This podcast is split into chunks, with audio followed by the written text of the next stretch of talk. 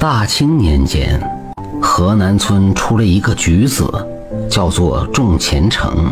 他跟他伯父过，这年又到京城开考时间，他就与几个人一起赴京赶考。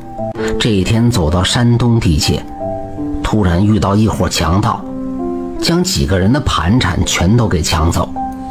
和他同行的人就对他说：“虔诚，我们来赶考本身就是玩的，去也是白去。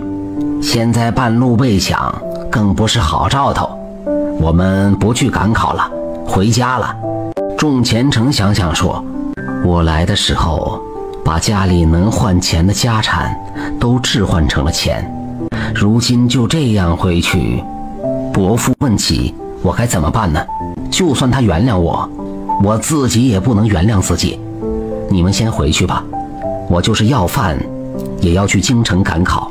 众人见他铁心要去赶考，就把身上还能置换成钱的东西都留给了他。他千恩万谢之后，就往京城而去。这天来到河北地界，虽然京城在望，可是他手里已经没有什么钱了，就找一些比较小的店来住。谁知道？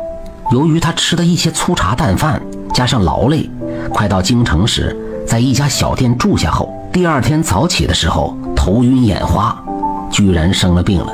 身上所剩的几文钱，也就只好看大夫吃药了。要临走的时候，没有钱结账，只好对老板说出实情。好在这个店的老板见他是一个老实的举子，不但没有为难他。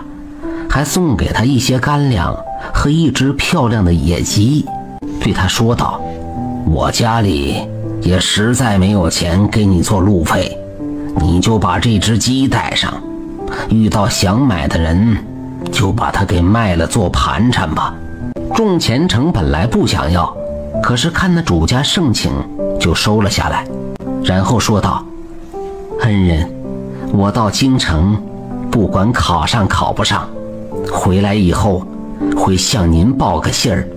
仲虔诚告别以后，就上了路了。路过一座山前，看看提着的那只快要死的鸡，不由伤感起来。算算日期，还不到半月就到考试时间。自己现在离京城还有五六天的路程，就算有这只鸡，卖了钱也到不了京城啊。到了京城也不一定能进考场，进考场也不一定能考上。嗨，鸡呀鸡呀，我看你也是个落难的鸡，咱们算是同病相怜吧。我把你放了，你去逃生吧。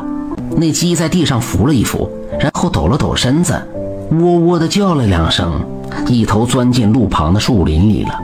众虔诚放走野鸡后，心里欢快了不少，又沿着山路继续往前走，走了有好几里的路程，肚子开始饿了。他看看路边一块平平整整的石头，就坐在上面吃起店主给他的干粮。从林中跑出几个小孩，伸手向他讨要，说他们好多天没有吃东西了。众虔诚先是愣了一愣，要是一个人，他可以给；现在是好几个，如果都给自己还不够吃了，怎么办呢？可是，一想。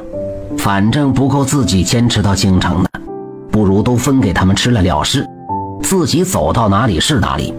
想到这儿，就把所带的干粮全部拿出来，分给了那些小孩吃。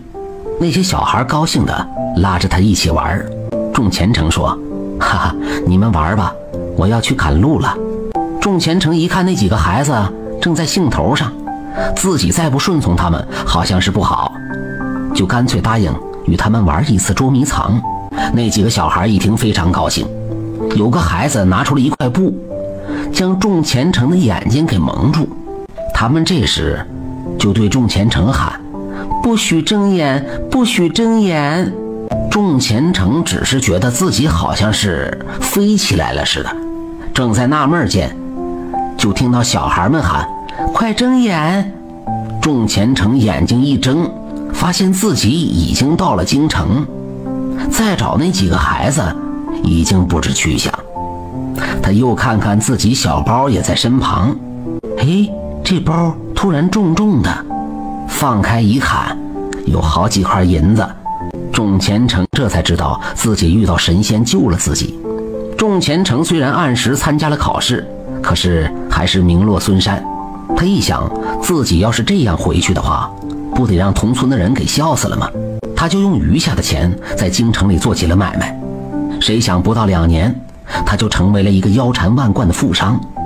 有这么一天，他决定回老家，特地买了好多的礼物，准备送给那个救济他的那家小旅店的主人。庄上人说，没有这样的人家。不过，他还是留下了一笔银子，让当地人在他说的那个地方修了一座庙，庙里供着一位像是店主人一样的神仙。感谢你的收听，下集更精彩。